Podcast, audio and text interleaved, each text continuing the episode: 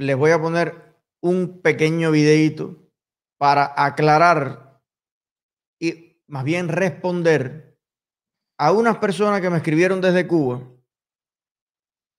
todavía pensando que se puede dentro del sistema hacer tal y más cual cosa. Y me escribió, me están escribiendo muchos universitarios por estos días. Y me escribieron un grupo de tres personas em, diciendo, bueno, Eliezer, pero hay que tratar dentro del sistema. Eh, a lo mejor aquí se puede ser diputado, se puede ser algo. Y entonces, eh, bueno, es que cuando tú ves la ley electoral cubana, ahí se puede presentar.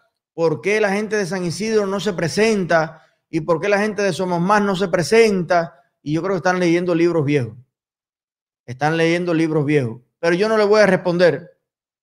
Voy a dejar que Díaz Canel le responda. Vamos a ver el videito de Díaz Canel que tenemos por ahí.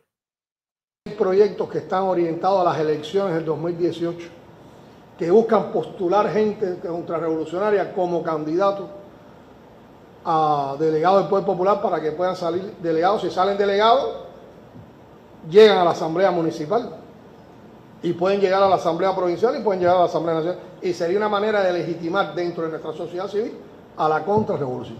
Y ahora estamos en todos los, eh, dando todos los pasos para desacreditar eso, para que la gente tenga la percepción de riesgo, para que la gente las conozca. De hecho, en el anterior proceso, que era parcial, que era de, de delegados a la Asamblea Municipales nada más, aquí en La Habana, en tres áreas, nos postularon tres contrarrevolucionarios.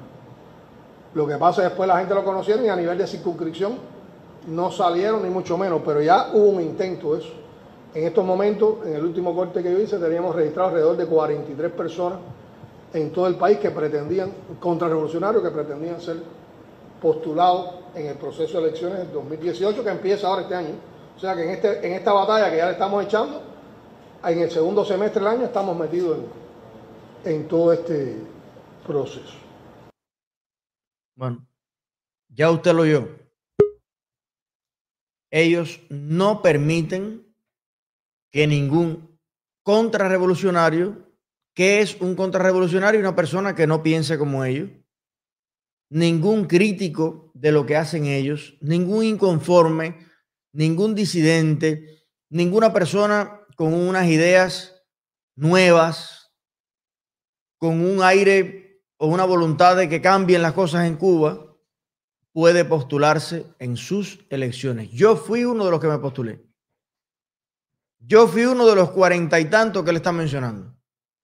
Y el día de la reunión, yo quisiera que usted viera qué cantidad de policías, qué cantidad de motos de la seguridad del Estado, qué cantidad de, de todo lo habido y por haber para amedrentar al barrio, para meterle miedo al barrio, qué cantidad de amenazas, qué cantidad de, de dispositivos para que yo no pudiera llegar ni siquiera a la reunión.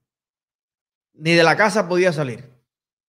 Entonces no me diga más que dentro del sistema, que las leyes, que la ley dice, que entonces que sería posible, la ley se la pasan ellos por el arco. A ellos no le da la gana y no sucede porque toman, como él dice, todas las medidas para que eso no ocurra. Ninguna persona que no sean los que ellos quieren puedan pasar todos los filtros electorales. Y fíjate la palabra que utilizó, ya empezamos a desacreditar eso. Porque es doble la campaña. Es una campaña física, detenciones, persecución, expulsión del centro de trabajo, pero es una campaña difamatoria siempre al lado. La desacreditación moral es el arma fundamental de la dictadura contra cualquier opositor, sea Michael Osorbo o sea el intelectual más grande que hay en Cuba. Así lo han hecho durante toda la historia. Y por eso, este señor Guevara, Martín Guevara, sobrino del Che Guevara, es un desacreditador más. Es un difamador más contra la oposición y contra cualquiera que esté por la libertad de Cuba.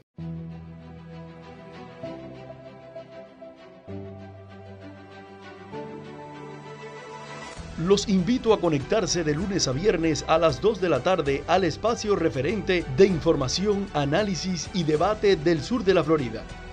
En directo con Eliezer Ávila, difundiendo las ideas de la libertad para Cuba, Latinoamérica y el mundo.